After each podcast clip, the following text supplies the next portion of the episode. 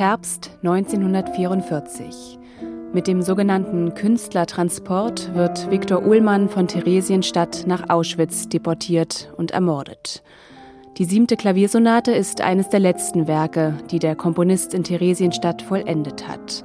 Der letzte Satz beginnt schwermütig und melancholisch mit einem hebräischen Volkslied und mündet dann in ein kämpferisches und optimistisches Finale.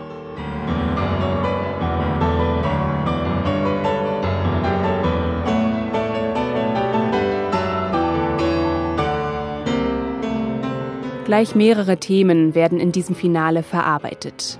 Ein protestantischer Choral, ein tschechisches Hussitenlied und das BACH-Motiv. Es ist ein Bekenntnis zu den kulturellen Wurzeln, den moralischen Werten und ein Plädoyer für Vielfalt gegen Gewalt und Hass.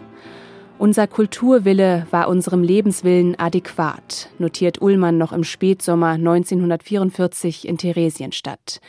Dieser Wille zur kulturellen Selbstbehauptung durchzieht all seine Kompositionen. Die grausamen Lebensbedingungen im Ghetto spiegeln sich in seiner Musik jedenfalls nicht unbedingt wider.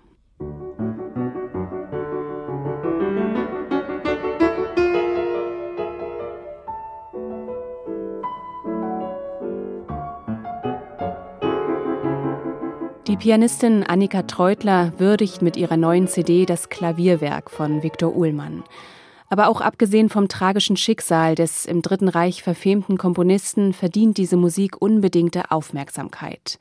Ihre kompositorische Qualität, genauso wie ihre große künstlerische und geistige Ausdruckskraft, zeigen sich auch in der dritten Klaviersonate von 1940.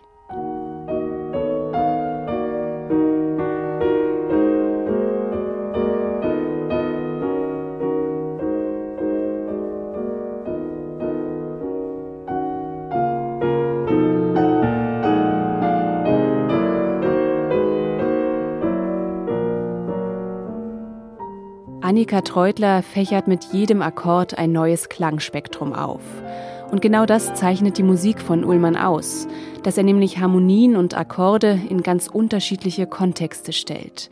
Dadurch werden wie in einem Kaleidoskop mehrere Farben deutlich.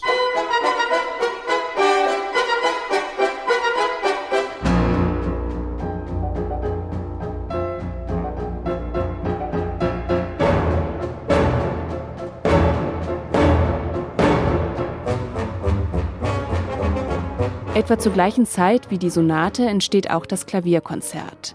Ullmann selbst bezeichnet es als dionysisches Werk. Und tatsächlich, das ungezügelte Temperament und die unmittelbare rhythmische Wucht machen diese Musik zu einem Ereignis. Nicht nur, aber ganz sicher auch wegen der herausragenden Solistin Annika Treutler. Die Pianistin überzeugt nicht nur mit ihrer klanglichen Präsenz, sondern auch mit technischer Brillanz und unerbittlichem Ausdruck. Unterstützt wird sie dabei vom Rundfunksinfonieorchester Berlin unter der Leitung von Stefan Frucht.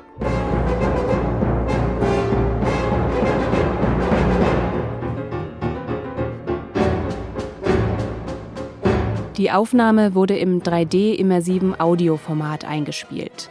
Das sorgt für ein intensives räumliches Klangerlebnis, auch bei einem herkömmlichen CD-Player. Viel wichtiger aber ist die Idee, die hinter dieser CD steht. Mit der neu gegründeten Initiative Respond in Music möchte Treutler in die Schulen gehen und mit der Musik von Ullmann Kinder und Jugendliche politisch und historisch sensibilisieren. Ein bemerkenswertes Projekt und ein wertvoller Beitrag zur Erinnerungskultur. Neue CDs in HR2 Kultur. Weitere Rezensionen auf hr2.de